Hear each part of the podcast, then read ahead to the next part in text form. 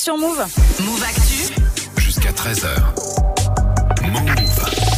Comme tous les mercredis, Eh on est avec toi, Geoffrey. C'est Move Gaming. Aujourd'hui, on parle de la franchise Horizon. Ouais, Sandra, une très belle franchise hein, qui nous vient du studio néerlandais Guerrilla Games, à qui on doit notamment les jeux Killzone, des FPS qui nous ont fait poncer les PlayStation dans les années 2000. Alors en 2017, le studio décide de lancer Horizon, son premier jeu de rôle qui nous envoie dans un contexte futuriste post-apocalyptique où l'humanité a perdu la maîtrise de la technologie numérique et le monde est envahi par des créatures robotiques. Le joueur incarne alors Aloy qui part en quête de son identité. Et comme c'est un succès, il décide de sortir la suite. Ouais, puisque deux ans seulement après son lancement, le jeu s'est écoulé à plus de 10 millions d'exemplaires. Meilleur démarrage d'une nouvelle marque sur PS4 devant The Last of Us, c'est pas rien quand même. Du coup, le studio remet ça avec une suite qui sort vendredi qui s'appelle Horizon Forbidden West. Someone once told me.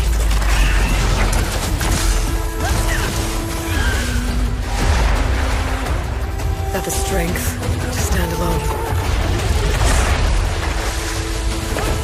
is the strength to make a stand.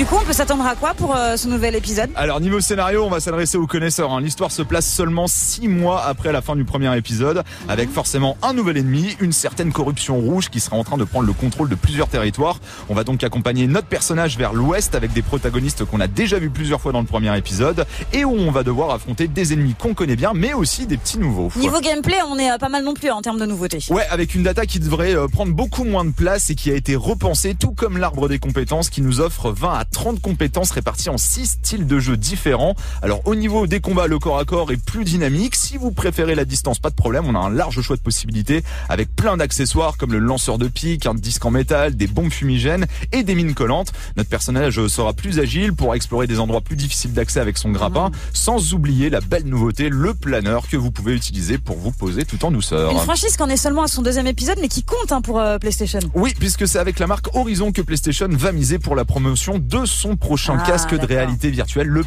PSVR 2. C'est sur la Mm. PlayStation 5, il a été confirmé et annoncé il y a quelques semaines. On espère l'avoir sous le sapin pour Noël prochain, mais c'est pas sûr. Ah. Et la première version avait vraiment souffert au niveau du catalogue. hein. On le sait, la PlayStation prend les devants en annonçant en même temps que son casque Horizon VR Call of the Mountain.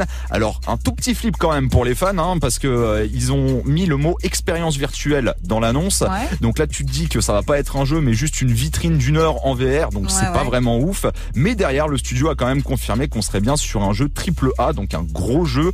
Au vu de ce que le jeu nous offre déjà en termes de couleurs, de paysages, de décors somptueux et d'aventure, ça peut vraiment être patate. Il faudra Hmm. sûrement patienter jusqu'à fin 2022, début Oh, ça passe 2023. vite. Mais ça va, on a Ça le temps d'attendre. ouais. Et pour le moment, on peut se mettre sur Forbidden West qui sort vendredi. T'aimes bien toi euh, les jeux grecs comme ça avec un casque euh, de réalité euh, virtuelle, Alors j'ai réalité déjà augmentée et testé tout ouais, Ouais. Le, le- la VR, je trouve ça hyper euh, hyper bien fait et c'est assez flippant et ça donne Ouais. assez mal à la tête. Alors peut-être ça euh, dépend, dépend Il y lesquels. avoir des, des progrès du coup Bah, avec cette nouvelle version. moment donc ouais. le PSVR 1 ouais, donnait pas mal la gerbe. Bah, Après, ce que Oculus a fait, maintenant, ce- ce- tout ça c'est réglé. Et là, le PSVR 2 est au-dessus normalement de l'Oculus. Donc ça devrait être encore mieux. Donc très Ça envie de tester ce que ça Ouais, peut donner. moi Ça aussi. doit être ouf. Franchement, ça dingue, doit être mortel. Merci beaucoup Geoffrey, on réécoute ta chronique sur move.fr. Évidemment, on te retrouve demain soir Ouais. dans Move Actu Soir avec Bintili à partir de 19h.